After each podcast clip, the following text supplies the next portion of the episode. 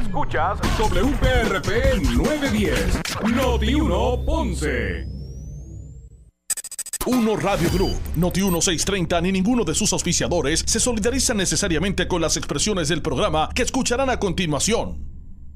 Ponce en Caliente es presentado por Laboratorio Clínico Profesional Emanuel en Juana Díaz. La temperatura en Ponce y todo el sur sube en este momento en caliente con el periodista Luis José Moura. Bueno, saludos a todos, muy buenas tardes. Bienvenidos, soy Luis José Moura y esto es Ponce en Caliente. Usted me escucha por aquí por eh, Noti 1, de lunes a viernes a las 6 de la tarde, de 6 a 7 analizando los temas de interés general en Puerto Rico. Así que siempre eh, relacionando los temas con nuestra región. Así que gracias a todos por estar en sintonía. Los que están conectados, escuchándonos a través del 910 AM de Noti 1. Eh, también los que están a través de la frecuencia FM en su radio con toda la fidelidad de sonido que eso representa. Así que gracias también y bienvenidos a los que están escuchándonos a través del 95.5 eh, FM. Eh, así que gracias a todos por su sintonía. Hoy es lunes. Gracias a Dios que es lunes, como yo siempre digo, lunes 4 de abril del año 2022. Hoy, como todos los lunes, me acompaña nuestro compañero para analizar los temas de interés. Javier de Jesús, a quien de inmediato le damos la bienvenida. Saludos Javier, gracias por, gracias por acompañarnos, gracias por estar con nosotros. Saludos, muy buenas tardes a todos, a todas y a todos.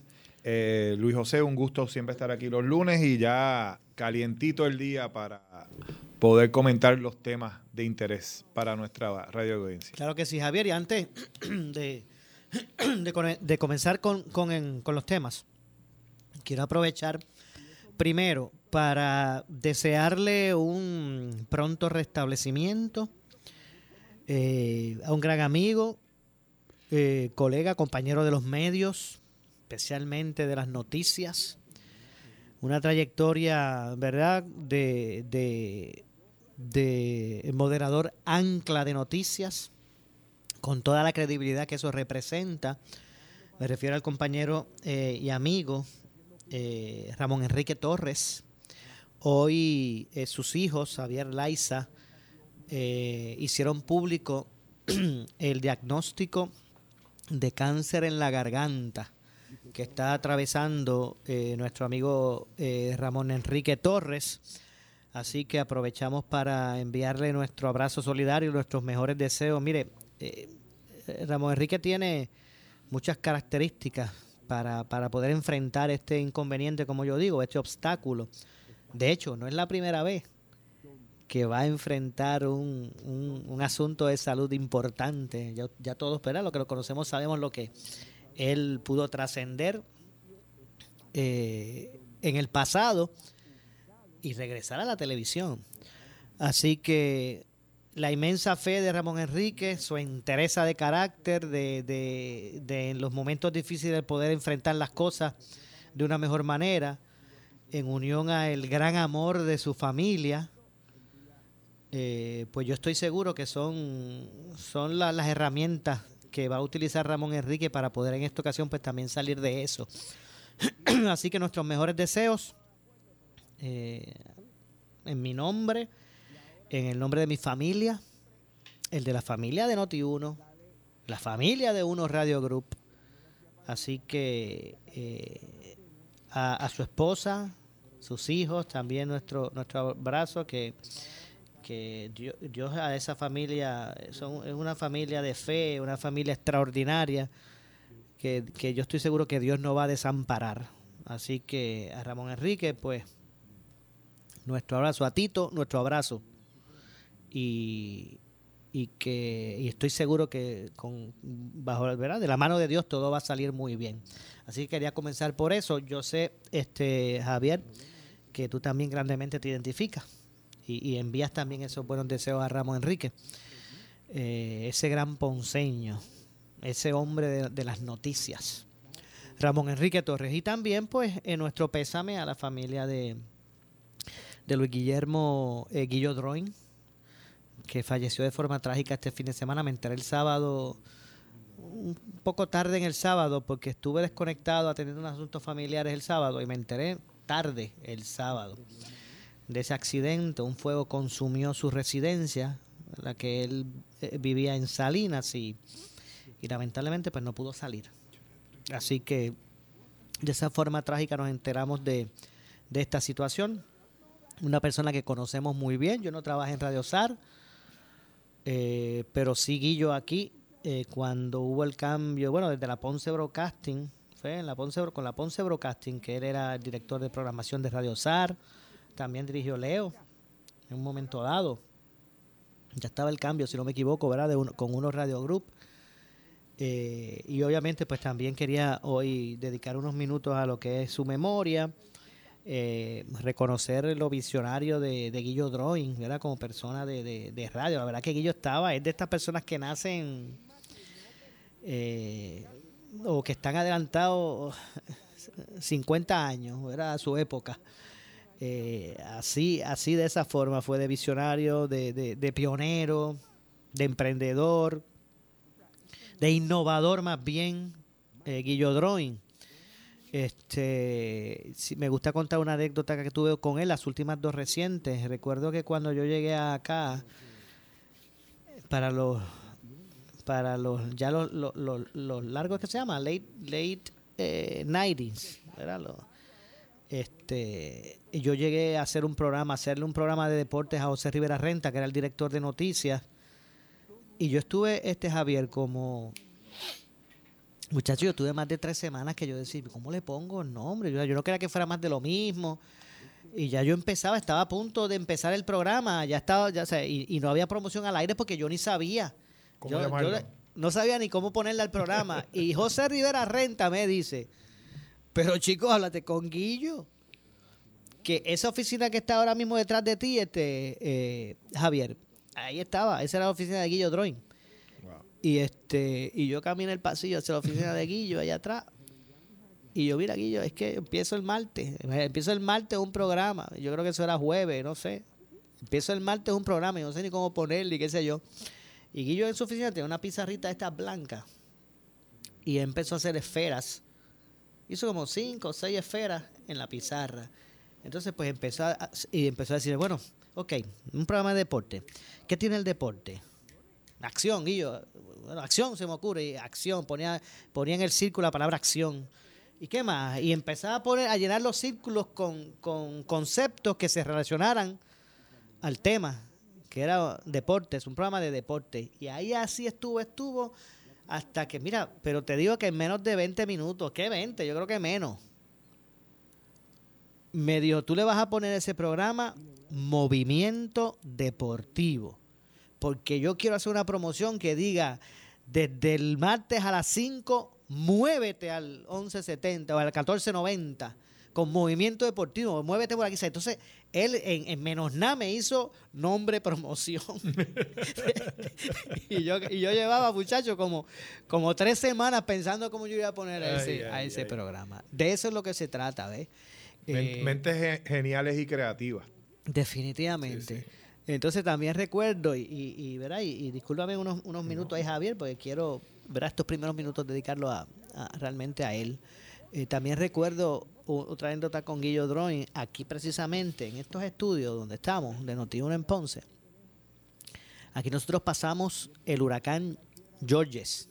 Georges, huracán, tuvimos aquí unos compañeros porque estábamos cubriendo eh, las incidencias del huracán, pero llegó un momento dado que José Rivera Renta, el director de noticias, nos dice, todo el mundo, yo estaba en la calle con, un- con un con un, remo- con un, un remoto, eh, un técnico de remoto. Y yo recuerdo que mi última transmisión fue desde la guancha, donde realmente las olas estaban tan fuertes que tiraban para la orilla a los, a los peces. De- estaba tan revuelto el mar que cuando daba duro en la arena la, la ola, los peces salían. Wow. Era una cosa, no sé, yo estaba entrevistando a dos o tres de esos osados que, que yo le decía, mira, acá pues, estamos en pleno huracán. Las autoridades hace rato que han mandado a la gente para la casa. ¿Qué rayos ustedes hacen por aquí novelereando? Y la gente no, porque ir a ver los pescados. Es una cosa bien brutal. José Rivera Renta nos dice, todo el mundo para la estación, pues ya esto está muy peligroso. Salimos por la, por la mañana y regresamos. Pues aquí estaba, uno de los que estaba aquí, ¿verdad? Porque Pequillo era uno de los directores aquí. Y entonces no estaba en su casa y estaba aquí, pues está bien. Velando me imagino que por la propiedad y qué sé yo. Y aquí pasamos el huracán George y estaba Guillo en su oficina. Aquí donde estamos nosotros, Javier, el agua subió casi dos pies.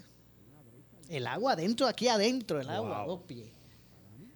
En los estudios de Radio Leo, que están aquí también, ahí en, en, la mesa, de, de la lámpara, por, de la lámpara empezó a, caer agua al estudio porque se había llevado el techo. De hecho, se llevó la. Porque era esa parte, ya, ya está, ¿verdad? Este, atemperada, pero antes de esa parte donde ahora mismo está el estudio de Leo, ese techo antes era de madera y zinc. Estaba, ¿verdad? Eh, con su forro, pero era madera y zinc.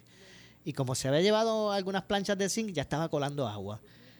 Entonces yo se recuerdo que yo estaba tirando llamadas del público yo tiraba llamada y tiraba llamada y cuando yo empiezo a sentir agua con la bombilla prendida.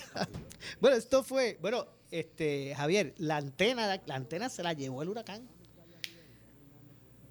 nosotros salimos a mirar dónde está el beacon, el beacon y no encontrábamos el beacon. Cuando, cuando el ingeniero alumbró para el piso, se veía ahí la antena tira, la, la antena tira esa grandísima que, de transmisión la de Radiosar en Maravilla también se fue para el piso. Parecía una culebra en el monte. La antena allá en el Cerro Maravilla, que, tenía la antena Radiosar allí. Bueno, fueron varias experiencias, ¿verdad? Que, no quería dejar de, de, contarles, aunque yo no, yo no, yo trabajé para Noti1, para Radio Leo, Noti1 Sur, lo que era radio, eh, era también eh, Radio Sur, bueno, todos esos conceptos que hubo, no trabajé para radiosar. Solamente recuerdo que dimos las noticias porque aun cuando la antena de aun cuando la antena de, de Radiosar estaba, se había caído allá en Maravilla, pero como, como el monte era tan alto, todavía la antena así en el piso, pues, pues hacía señal, no era lo, lo, mismo, pero...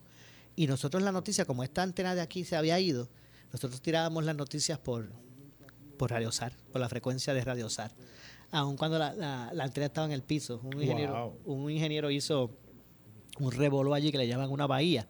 Los que son ingenieros saben de qué es lo que es eso. Hizo una bahía, lo que le llaman una bahía, y, transmitimos desde el techito allí que había una estructura bien chiquita allí en Maravilla de y salimos por el por FM, las noticias por FM. Bueno. Así que nada, todo esto es para decir que, yo sé que mucha gente, las personales de la radio, pues reconocen a Guillo, saben de su aportación y que obviamente nos duele a todos la forma trágica ¿verdad? De, su fallecimiento. Eh, así que mm, gracias por todo lo que aportó. Ya ustedes vieron que él aportó a, a, muchas personas, indistintamente estuvieran en Radio Sara o no. Así que, bueno, no cabe duda. Así que nuestras condolencias a la familia. Estamos, estaremos atentos a que ahora cuando regresen sus hijos a Puerto Rico, pues ellos determinen cuáles van a ser los días de las exequias. Bueno, lamentablemente, eh, pero quería, quería eh, eh, comenzar a compartir eso. Así que hoy, como todos los lunes, para análisis de los temas, pues tenemos a, a Javier de Jesús, que nos acompaña los lunes para la atención de los temas. Quiero eh, aprovechar para decir lo siguiente. Habíamos hecho unas gestiones para hoy poder tener como parte del, análisis la, figura de, Manolo Sidre, el, director de, Secretario. secretario del Departamento de Desarrollo Económico y Comercio. está por España.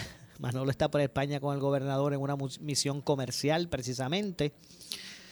Allá el cambio de hora es, tan, es, de tanta diferencia que yo dije, mira Manolo, que se, que se quede por allá tranquilo, porque hasta ahora no sé si son... La medianoche allá. Debe ser la medianoche allá. La medianoche, sí. Allá. Así que eh, lo que acordamos es que para Javier, para el próximo lunes, Muy bien. Eh, pues estará con nosotros acá, eh, digo, eh, no sé si va a ser eh, vía telefónica o en los estudios, pero estará con nosotros eh, Manolo Sidre también para, para incluirlo en nuestros tradicionales temas de, desarrollo económico.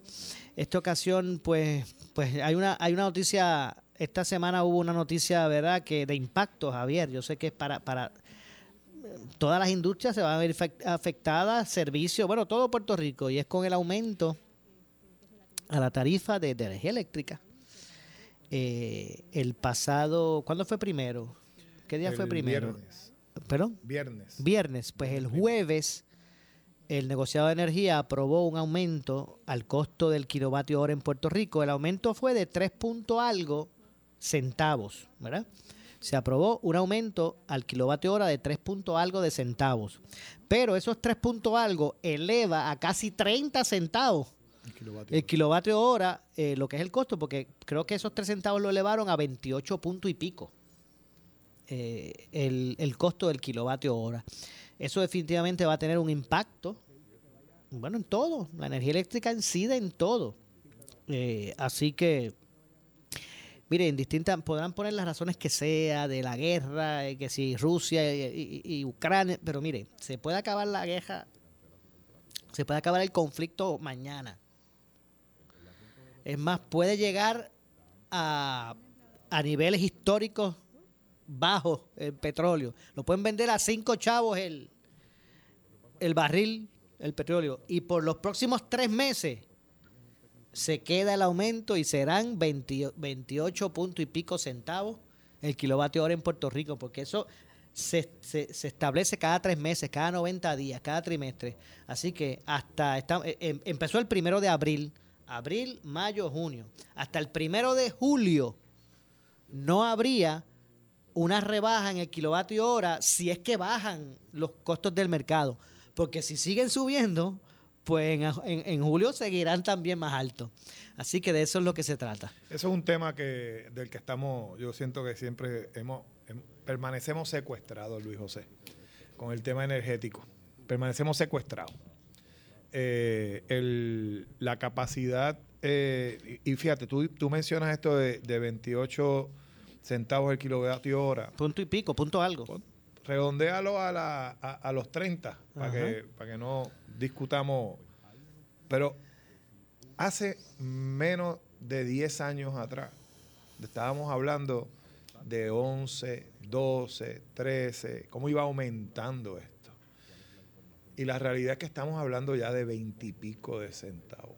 O sea, el kilovatio hora. Es dramático. Entonces, es, como de repente la, tormenta perfecta, porque ante la realidad de la transformación organizacional que hemos, que hemos sufrido en el, en el pasado año con toda la entrada de Luma al escenario y la verdad, toda la reorganización de la autoridad con la llegada de Luma, los aumentos, la llegada ahora de una situación de conflicto bélico a nivel mundial con un impacto directo en lo que es, eh, ¿verdad? los costos de energía que los hemos estado sintiendo directamente en el bolsillo desde, desde hace ya varias semanas, pues esto viene a, desbordar un poco la, tolerancia, a mí parece ya de, del tópico y la necesidad de que nosotros debemos movernos de manera eh, urgente y eh, definitiva a eh, generación de fuentes con fuentes renovables. El tema de, la, de la revolución, ¿verdad? Este, esta transformación del sistema de energía dependiente de fuentes fósiles sigue siendo un tópico que pues creo que cada cuatro años corremos un poquito, pero seguimos corriendo atrás de lo que verdaderamente Puerto Rico necesita eh, poder tener. A mí me, sorprende mucho eh, ver la cantidad de actividad eh, residencial que se está transformando, familias transformando sus casas a los sistemas ¿verdad? De, producción solar, pero sigue habiendo este nivel de dependencia a nivel macro en Puerto Rico y me parece que, que seguimos estando pues, secuestrados por esta, por este, esta alza de la que no podemos en ningún momento eh, escapar. Eh, hablábamos hace unos programas atrás sobre el tema de transporte y el tema de transportación en Puerto Rico y movilidad. Eh, así que ese nivel de dependencia que nosotros seguimos manteniendo a nivel de la transportación y de los vehículos individuales de, transportación, todos ellos, o la mayoría de ellos, con una dependencia extraordinaria en términos eh, de producción por combustible. Ahora están llegando muchos carros eléctricos, pero la realidad es que estamos hablando de que la mayoría de estos vehículos que tenemos disponibles, la gente está teniendo que dejarlos estacionados porque no pueden estar costeando transportación buscando alternativas de ver cómo llegan de un sitio a otro. Pero fíjate, Javier, eh, eh, lo identificamos, el gobierno lo habla y todo el mundo eh, habla de los altos costos energéticos, reconocen lo que nos ha costado, cierre de industria, pero, pero entonces no, no, no damos paso como para movernos a otras energías que, que, ¿verdad? que sean menos, menos costosas, más eficientes. Sí, digo ahí más, más limpias. Yo creo que el, el, tema ha avanzado y yo te, confieso que yo, creo que hay un nivel de conciencia y un nivel de necesidad que se van a, que se están en esta, ante estas circunstancias se están, agudizan la eh, el análisis de parte de, de, la familia y de lo, ¿verdad? Del, del puertorriqueño, de la ciudadanía, para ver cómo se mueven en, esa, en la dirección de transformar su consumo, pero hemos, ¿verdad? sus tecnologías. El problema aquí grande es que no hemos modificado el consumo, ¿verdad? El, tema de ver cómo eh, consumimos el, recurso energético de una manera eficiente, ¿verdad? Pues pudiéramos sustituir la producción, pero si tenemos necesidad de tener el comportamiento y los hábitos que tenemos de consumo en términos energéticos, pues yo creo que ahí es donde hay que comenzar a trabajar. De, hecho, eh, Javier, discúlpame, eh, eh, algo irónico porque cuando nos llegó la resolución, me llegó la resolución del negociado de, de, energía aprobando el aumento, uno de los, de los asuntos que también tuvieron que aprobar fueron que aparentemente Luma iba a llegar, o, y Energía Eléctrica llegaron a un acuerdo con una empresa que ahora mismo no la recuerdo el nombre, que iba a suplir gas natural, una, una porción de gas natural para con eso, pues, eh, generar energía y, y tener unos ahorros.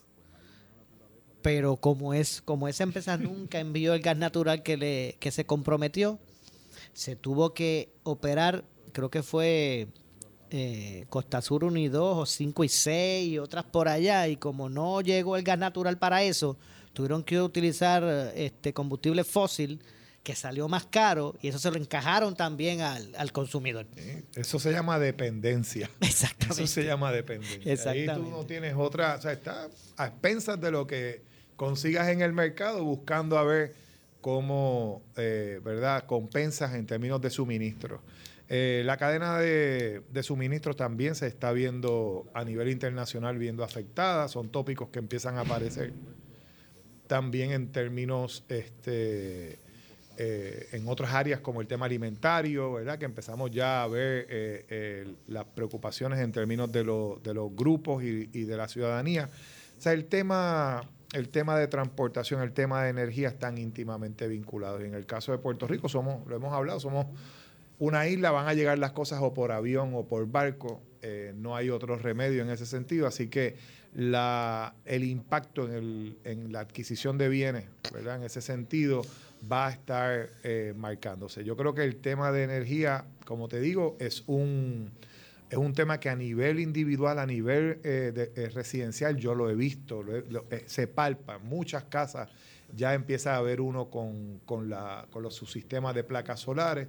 Pero igual implica el que se haya orientado y haya pedido una cotización para su residencia, sabe que está hablando de una inversión de alrededor de los 40 mil dólares hacia adelante, con unas estructuras de financiamiento que si bien están eh, disponibles, no, todo el, eh, no todos los eh, puertorriqueñas y puertorriqueños están en las condiciones económicas para poder asumirlo. Así que yo creo que hay que, que buscar alternativas hay que seguir buscando alternativas. Yo, uno de los proyectos que a mí me, generaba mucha ilusión en términos de, proyecto energético y sería interesante hasta traerlo, a ver dónde está, es el consorcio que formó los municipios de Villalba, Orocovis, ¿verdad? con la hidroeléctrica. Con la hidroeléctrica y toda esa historia que se dio post. vamos a llamar, vamos a llamar a, si lo consigo, lo a Luis si lo consigo, luego de la pausa lo, Sí, lo sí, sí. insertamos. Porque eso, eso es un proyecto que planteaba un modelo todavía más regional eh, con- eh, y amarraba ¿verdad? El- el- el- la generación de una, de una producción localizada vinculada a las hidroeléctricas, la reactivación de, ese, de esos sistemas, pero también en su plan se habían dado cuenta que eso no era suficiente y contaban con alguna otra infraestructura que habían estado, era un consorcio de municipios que se, que se unió. Esa, esa organización, incluso recuerdo yo que la última vez que hablé con, con el alcalde, habían estado teniendo hasta el apoyo de centros de investigación en los Estados Unidos. Así que sería bueno ver cómo ese proyecto ha evolucionado. Yo creo que el otro proyecto importante que tenemos también en nuestra región de generación de energía alternativa es el caso del, de la, del grid de comerciantes, que se, de la cooperativa de comerciantes que, energética que se creó en adjuntas y que el pueblo de adjuntas pues, eh, eh, tiene ese, ese factor solar en, eh, de, producción solar dentro del centro urbano y son los comerciantes los que se han estado organizando. Y allí pues recursos como el propio eh, Arturo Mazol que ha estado avanzando ese, ese proyecto, pero también desde la perspectiva de los comerciantes. Eh, el liderato de los comerciantes ha sido clave eh, en eso. Y eso hablábamos en programas anteriores de cómo Puerto Rico, ante los retos y ante las dificultades de los retos sistémicos y de centralización de los elementos de gobernanza e infraestructura y la estructura gubernamental, pues ha tenido que reinventar modelos eh, de organización descentralizado, vinculando sectores de gobierno, de comunidad, de gobiernos locales, municipales, creando estructuras que sirven de manera más próxima, más vinculada a los retos que la ciudadanía en distintas partes de Puerto Rico eh, enfrenta. Eh, yo recuerdo claramente las circunstancias eh, que pasaron en el caso de, de Villalba. Vi y conozco esa historia cuando el, el- alcalde me, me contó cómo había, cómo llega en un momento dado a, la hidroeléctrica como una manera de retener la actividad económica que representaba eh, Medtronic y que representa Medtronic para, para Villalba y cómo él buscando alternativas se da con esta infraestructura que ya había estado en cierta medida al servicio y la habían dado como quien dice por perdida, por, básicamente la- no, no estaba en funcionamiento efectivo y él eh, junto a otro grupo eh, de, de ciudadanos buscan a través del gobierno municipal lograr resolver y reactivar para poder brindarle energía y producción energética a uno de los principales empleadores, quizás el mayor empleador en la zona de Villalba, que es el caso de Medtronic. Y de ahí surge toda una resolución del problema que empiezan a implantar y a dejarla como parte de una estructura, eh, vamos a decir, de gobierno, de, de una corporación que amarraba o amarra varios municipios. En ese caso, creo que, ¿verdad? Tanto el de Casa Pueblo como el de como este proyecto de- del consorcio de la de estos municipios, me parece que son el tipo de eh, solución que no se queda en, el, en la, vamos a decir, en las maneras tradicionales en las que los gobiernos resuelven los problemas, sino que reinventaban o reinventan modos en los que las soluciones son gestadas por los actores y actrices dentro de distintas geografías de nuestro país y encuentran maneras efectivas de resolver problemas prevalecientes, como es el caso de las eh, del suministro de energía y la- la- el servicio energético para tanto comercio como residencias como industrias en el caso de Puerto Rico. Tengo que hacer la pausa, Javier. Vamos a hacer la misma. Regresamos con más. Soy Luis José Moura junto a Javier de Jesús. Eh, esto es Ponce en Caliente. Pausamos y regresamos.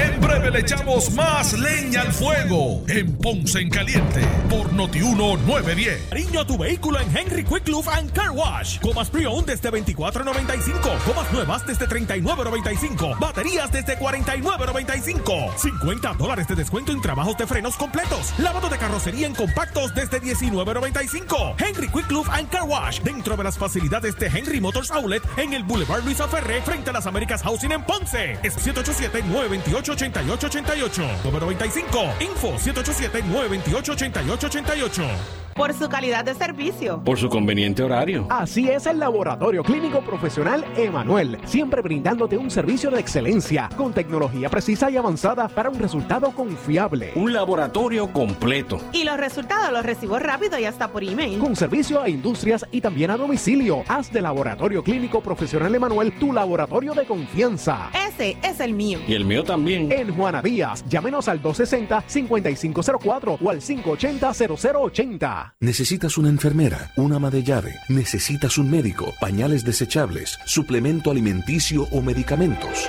En Hospicio La Paz podemos ayudarle. Hospicio La Paz le provee a cada paciente de enfermedad terminal todos los servicios de cuidado médico en su hogar, a la vez que le ofrece apoyo y soporte emocional y espiritual tanto al paciente como a sus familiares. Hospicio La Paz. Llame gratis al 1-800-981-0032. 1-800-981-0032. ¿Sufres de hemorroides y no sabes qué hacer? Ahora hay una opción. En AR Institute of Gastroenterology tenemos un tratamiento sencillo, eficaz y sin dolor para tratar las hemorroides. El sistema O'Regan es una alternativa sin cirugía para tu problema de hemorroides. Toma solo unos minutos y puedes regresar a tu rutina normal el mismo día. Dile adiós a las hemorroides. Visítanos en el edificio Barra Ponce Bypass, oficina 806 o llámanos a AR Institute of Gastroenterology para una cita al 787-259-8200. 259-8200.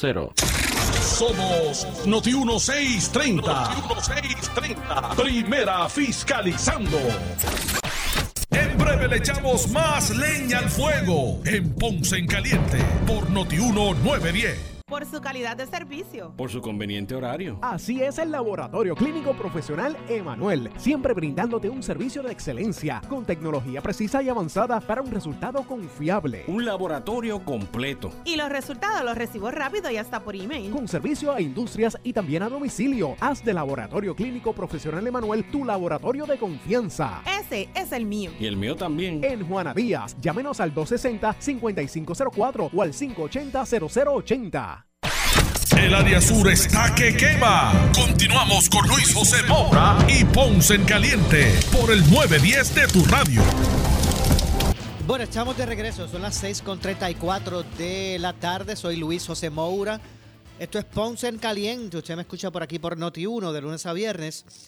De 6 a 7, de 6 de la tarde a 7, analizando los temas de interés general en Puerto Rico. Hoy, como todos los lunes, gracias a Dios que es lunes. Hoy, como todos los lunes, Javier de Jesús. Saludos. Me acompaña para eh, abonar a los temas.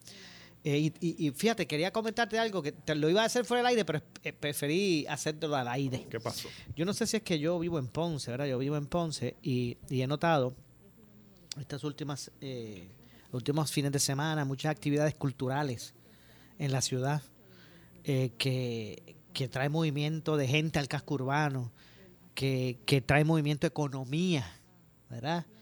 Y yo no sé si es porque yo la- lo veo, ¿verdad? Y es una cosa de Ponce, no sé cu- cuán a nivel isla eso se esté viendo, pero eh, el gobierno tiene que empezar a, también a tomar en cuenta no los motores económicos tradicionales. O sea, por ejemplo, estos aspectos, el, el movimiento económico por concepto de lo que es el, el asunto cultural, Sí. También hay que comenzar a, a tomarlo en, en consideración. Mira, Luis José, este fin de semana eh, de aquí de Ponce hubo una, y de la región sur, hubo una participación bien, bien poderosa como parte de la gran feria de turismo que se Ah, celebró en, sí, sí. en- en Cagua.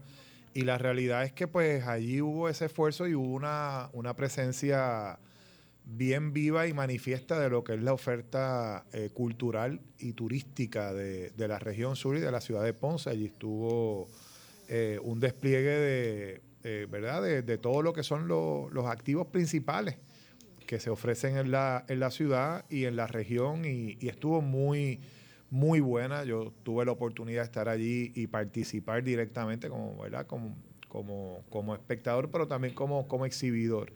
Y, debo decir que el entusiasmo de, de, la gente en descubrir, en conocer, en ver qué es lo que está ofertando cada destino turístico en Puerto Rico. Yo creo que aquí el turismo interno de la pandemia se quedó, llegó para quedarse. Y hay una, un interés extraordinario con la gente, con el ciudadano, visitar otros pueblos y, e ir más allá de lo que ya han visto. ¿verdad? Eh, te preguntan qué, qué vengo a visitar a Ponce, qué puedo ir a ver en la región sur. Estoy muy interesado en experiencias nuevas para poder eh, repetir esas visitas, pero descubrir nuevos aspectos. Y creo que ahí es donde está la oportunidad que tú señalas. Claro. La oportunidad en la creación de nuevos productos, de nuevas experiencias. Yo creo que hay una hay unas alternativas eh, que se abren, unas avenidas que se abren en términos de lo que es la oferta eh, a la que está motivándose eh, el público a participar, experiencias eh, no solamente culturales e históricas, ¿verdad? Que ha sido parte de esa oferta eh, consistente que se ha estado brindando, sino diversificarlas con actividades artísticas, actividades de aventura, actividades de naturaleza que puedan brindar ¿verdad? escenarios nuevos donde conectar con los lugares en Puerto Rico. Puerto Rico tiene una diversidad extraordinaria, no solamente en sus elementos naturales, sino también en sus elementos culturales. De hecho, hace un, hace un tiempo, recuerdo que tú me presentaste a una joven que era de, del Tech Club de, Bomba y Plena. Una vez me presentaste a la chica, se me olvida el nombre ahora. Pues sabes que me la encontré hace poco y empezamos a hablar un rato y resultó que es de Punto Oro, donde yo soy, aquí en Ponce. Así que para que tú veas cómo las cosas se van eh, ¿Tú te refieres a, a que estuvo con el con la exhibición? La que estuvo ahora en el Parque Bomba. Sí, eso estuvo eso, eso fue extraordinario. Ella, ella la chica de, Sí, Milteri. Ella misma, sí. Tucker Concepción es una, una gestora cultural eh, ponceña que y ese evento eh, que se celebró frente al, al Parque, de, Bombas hace dos fines de semana atrás fue un evento comenta, todavía se está comentando de ese evento a través de, las redes sociales y entre la gente que visitó. Fue un evento eh, vistosísimo, con un nivel de representación eh, amplio de Puerto. Ellos están viviendo en Estados Unidos, ¿verdad? Ella, vive en, Nueva York. Pero para que tú veas que eh, estamos viendo este este con, este compromiso, ¿verdad? Mucho más. No sé si es la distancia que hace a veces que que uno le dé nostalgia y, busque más, pero hay veces que vemos puertorriqueños que, están radicados en Estados Unidos que, que, ¿verdad? que están más en, envueltos en no dejar eh, eh, morir nuestras, nuestras tradiciones. Sí, y, en el caso de, esta colega y, amiga a quien le mando un saludo eh, siempre por, por, y una admiración que le que le tengo porque es un, tiene un ángel particular. Eh, Milteri tiene un espíritu que la mueve muy, muy lindo. Y este evento, que tuvo la exhibición y que tuvo la, ¿verdad? la puesta en escena del Coco Ballet allí frente al Parque Bomba en una tarde con un cielo espectacular. Bueno, el, escenario no pudo haber sido, no se podía mejorar, estaba perfecto. Eh, y allí había representación de todo Puerto Rico. Nuevamente, una de las cosas que se logró con ese evento, que ella, la, apertura de la exhibición se hace en febrero, ¿verdad? Ya vuelve después y, hace el cierre, perdóname, eh, durante el mes de marzo está la exhibición corriendo y ella viene a cerrar la, la, exhibición esta última semana eh, de marzo.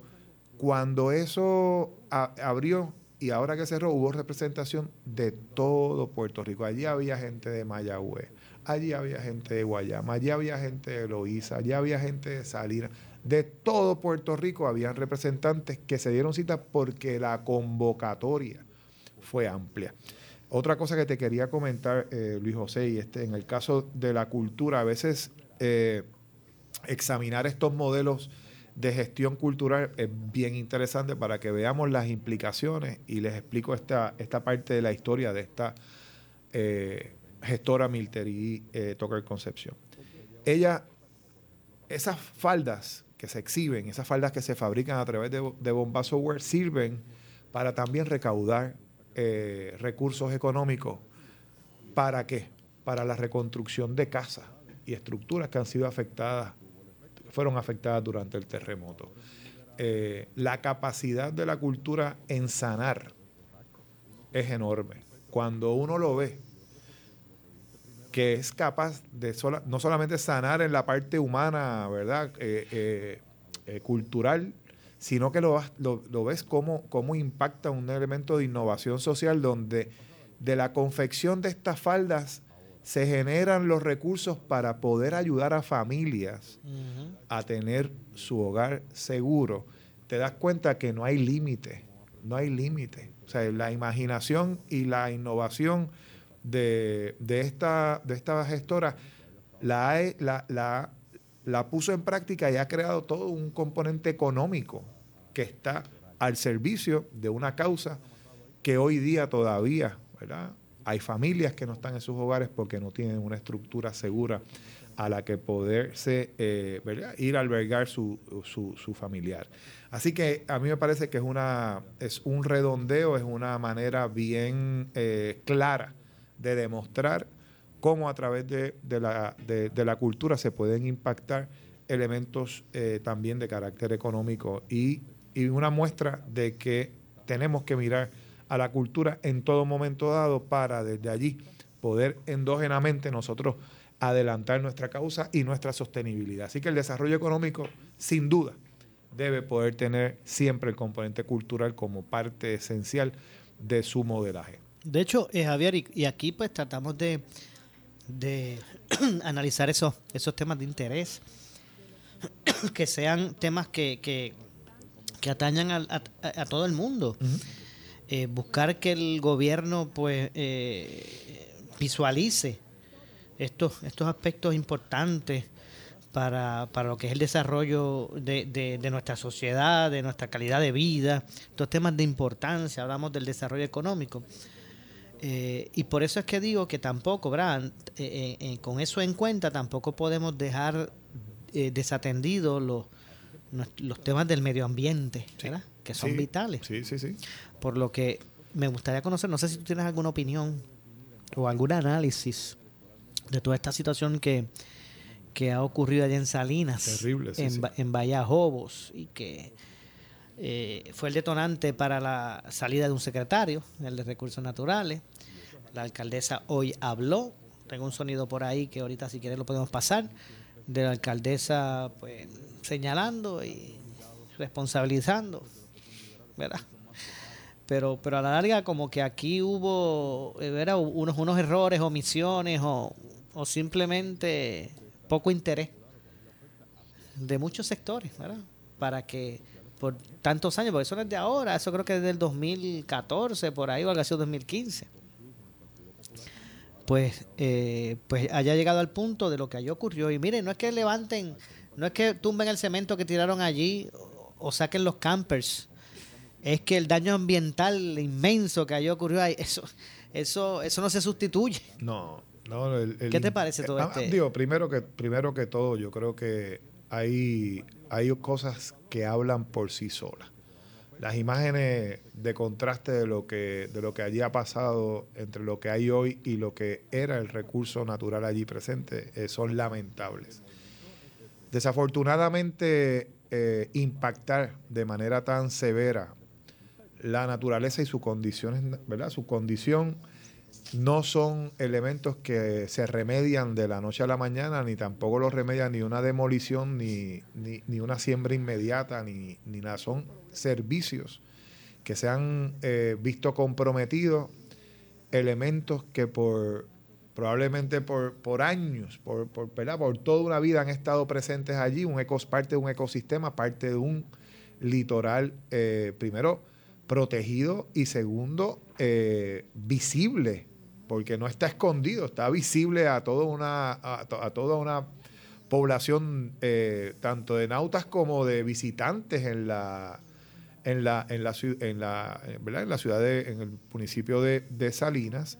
Y creo que es lo que me lamento mucho, es cómo es que esperamos tan tarde, cómo es que pasó tanto tiempo para que algo tan obvio y tan dramático haya ¿verdad? Eh, tenido que, venir a, verlo el, país, ya cuando está casi que consolidado todo un, proyecto en esa área.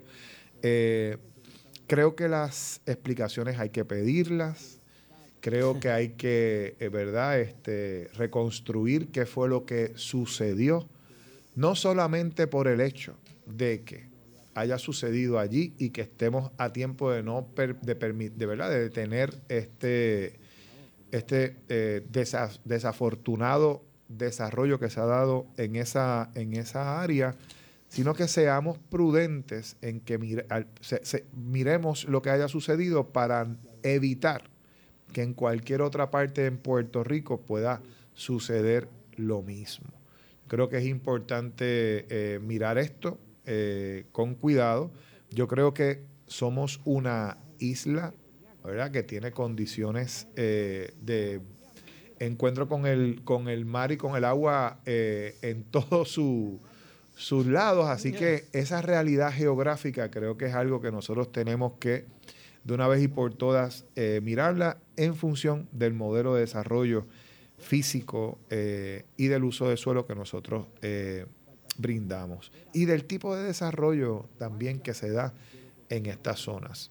Bueno, yo, déjame ver, estoy buscando por aquí, mira, estaba haciendo tu análisis, estaba buscando aquí, creo que tengo un sonido del secretario, uno del secretario de, de- de Justicia y otro de, de la alcaldesa de Salinas. El secretario de Justicia eh, eh, habló hoy de que en el, mil, en el 2019 el, el secretario eh, Domingo Emanueli eh, dijo hoy que el expediente de la agencia sobre la situación de Bahía de Jobos en Salinas da cuenta que en el año 2019 se entendió que no había razones para investigar. Así que, imagínate, en el 2019 el secretario asegura que se hizo como que una investigación y que, pues nada, eh, eh, No, no, se, no se encontró nada irregular. Nada irregular. Vamos a escuchar, este eh, Javier, lo que dijo el secretario de, de Justicia. Escuchemos. en, en aquel momento, la, la- la- lo que surge, este, no había elementos para actuar en, en términos criminales. En ese momento la prueba no era suficiente para actuar de lo que surge de los documentos. Todo eso está entregado. O sea, que ahora tienen más pruebas. Mire, ahora el secretario de Justicia soy yo. Porque ahora están investigando. No, no, ahora el secretario de Justicia soy yo. Y yo le garantizo a usted que yo voy a investigar y, y cualquier persona que vea lo que está ocurriendo sabe que ahí se han cometido delitos. Y yo voy a investigar. Bueno, sacó pecho ahí, Manuel. Y estaban dando duro en la mesa. ¿Verdad? Dijo, dijo este, bueno, no se hizo nada, pero ahora el secretario soy yo. Voy a investigar. Vamos a continuar escuchando un poquito más de lo que, de lo que ahí se dijo. es Machargo quien le solicita a justicia, y cuando digo Machargo es recursos naturales, que le solicita a justicia que le dé una dispensa para ellos contratar a un abogado, mi manera consulte, que conjuntamente con otros profesionales para que trabajen en este tipo de áreas. Y se reunieron en abril del 2021, una reunión donde estaban varios funcionarios, tanto el departamento como... y buscaron eh, avenida para eh, trabajar en este asunto. Y entonces se les recomendó a ellos que nos indicaran, o sea, que cuál iba a ser el, paso a seguir. Y ellos, solicitaron que se les permitiera eh, contratar un bufete de abogados. Entonces solicitan una dispensa, pero originalmente esa, dis- esa dispensa no incluía el bufete del abogado ni lo que nos iba a cobrar. Nosotros le pedimos, mediante comunicación, que nos dijeran cuál iba a ser el bufete y cuánto iban a cobrar. Al cumplir ellos con el requisito, inmediatamente le dimos la dispensa. Y no hay ningún problema, eso se hace a menudo, en todo momento. Eso, el- justicia no paga ningún esos salarios, eso, eso, eso tienen que certificar que ellos tienen los fondos, así que eso paga recursos naturales. En cuanto a la otra, yo no le, yo no le doy órdenes al gobernador, el gobernador me da órdenes a mí. Bueno, eso fue lo que dijo las expresiones más recientes sobre este asunto del secretario de, de Justicia, eh, Emanueli. Antes de pausar, porque me- me- me- se nos está acabando el tiempo y me falta una, una pausa, eh, Javier, Sí. tengo por aquí eh, también lo que dijo Carilín, Carilín Bonilla, la alcaldesa de, de, de Salinas, sobre el asunto. Vamos a escuchar. Bueno, yo no tengo, no- no- yo no he tenido acceso a esa información. Yo, Vamos a ver la si información que- que yo tengo es por las intervenciones y la comunicación directa que tengo con el cuerpo de vigilantes, que son los que nosotros trabajamos de la mano. Eh, los vigilantes nos consta de un sinnúmero de intervenciones que ellos realizaron, no únicamente por corte de mangla y Pero a usted le consta que se sometieron a la división legal. Bueno, esa es la información que nos comparte a nosotros el departamento, eh, el cuerpo de vigilantes, que es con quien nosotros mantenemos comunicación constante. Ella asegura que hizo sus referidos. Nada, que todo el mundo está buscando, mire. ¿Tú sabes cómo decía, como decía Peñaclo? ¿Te acuerdas de Sergio Peñaclo, el legislador? Él decía, sacam culum non pillare. Todo el mundo está, sacam culum non pillare, muchachos. De esa, de esa situación. Vamos a hacer la pausa, regresamos con el segmento final. Pausamos y regresamos. En breve le echamos más leña al fuego en Ponce en Caliente por Notiuno 910.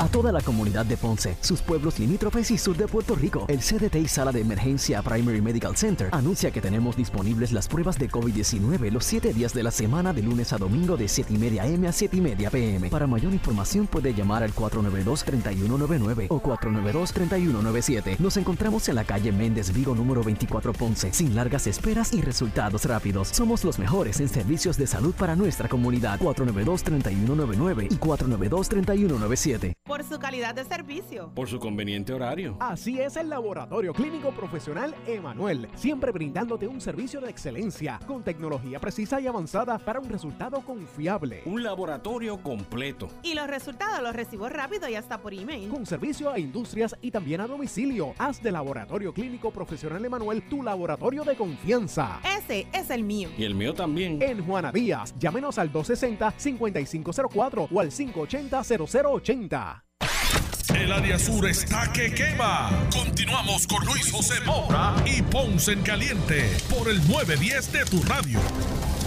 Estamos de regreso ya en nuestro segmento final. Soy Luis José Moura, esto es Ponce en Caliente. Hoy, como todos los, unos- los lunes, junto a Javier de Jesús. Qu- Quise hablar tan rápido que se me unió una palabra con la otra.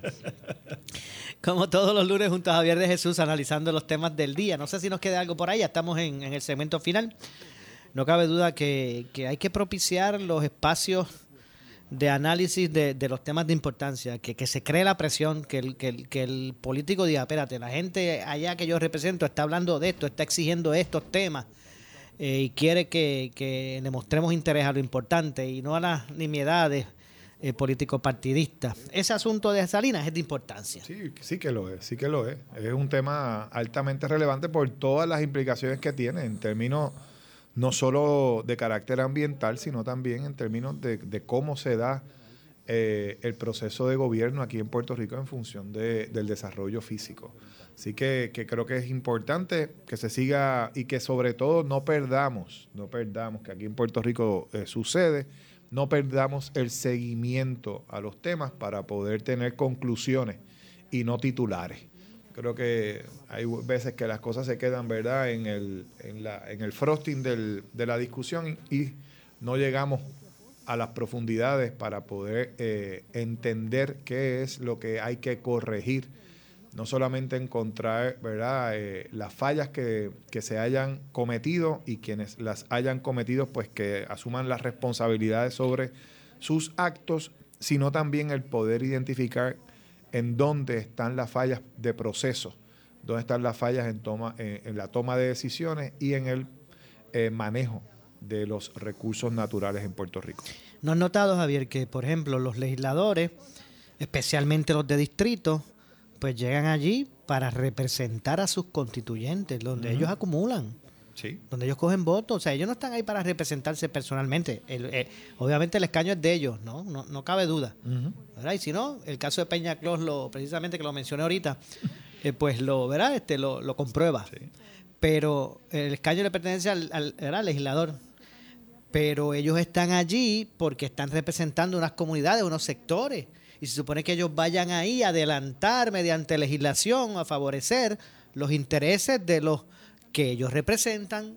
Pero estos, estos, estos legisladores, en el mismo momento que dicen así me ayude Dios y juramentan, pues su agenda es la de ellos, personal. En muchos casos, ahora no quiero Sí, generalizar. no generalizar, pero tiene. O sea, el tema, aquí el tema importante es que la, los recursos naturales no terminan en donde termina el distrito representativo o senatorial o municipal. Aquí eh, los recursos naturales son de carácter extensivo, carácter sistémico, y en ese sentido tenemos que poder eh, estar apercibidos del rango eh, de gobierno que tiene que asumir jurisdicción sobre estos tópicos y sobre todo asumir la responsabilidad en cumplir su deber ministerial, porque al final del día estamos hablando de departamentos creados desde, de- y ratificados en la Constitución y que tienen un llamado específico a la protección, en este caso de, sus de los recursos naturales de Puerto Rico. Gracias, Javier, como siempre, por estar con nosotros. Gracias a ti y, un saludo a, a- a la audiencia. Muchísimas gracias por estar con nosotros hoy. Gracias, Javier de Jesús. Vamos a ver si tenemos el lunes próximo eh, a, a Manolo. Muy bien. Para que esté Nos con preparamos para esa entrevista. eh, claro que sí. Así. Gracias, Javier de Jesús, y gracias a ustedes por acompañarnos. Yo regreso mañana, como de costumbre, a las 6 de la tarde, por aquí por Noti1. Pero usted, amigo, amiga que me escucha, no se retire, porque tras la pausa, el gobernador de la radio, Luis Enrique Falú. Ponce en Caliente fue auspiciado por Laboratorio Clínico Profesional Emanuel en Juana Díaz. Esta es la estación de Ferdinand Pérez, WPRP 910 AM, W238DH 95.5 FM en Ponce, WNO 630 AM, San Juan, Noti 1 630. Primera fiscalizando. Uno Radio Group, Noti 1630 ni ninguno de sus auspiciadores se solidarizan necesariamente con las expresiones del programa que escucharán a continuación.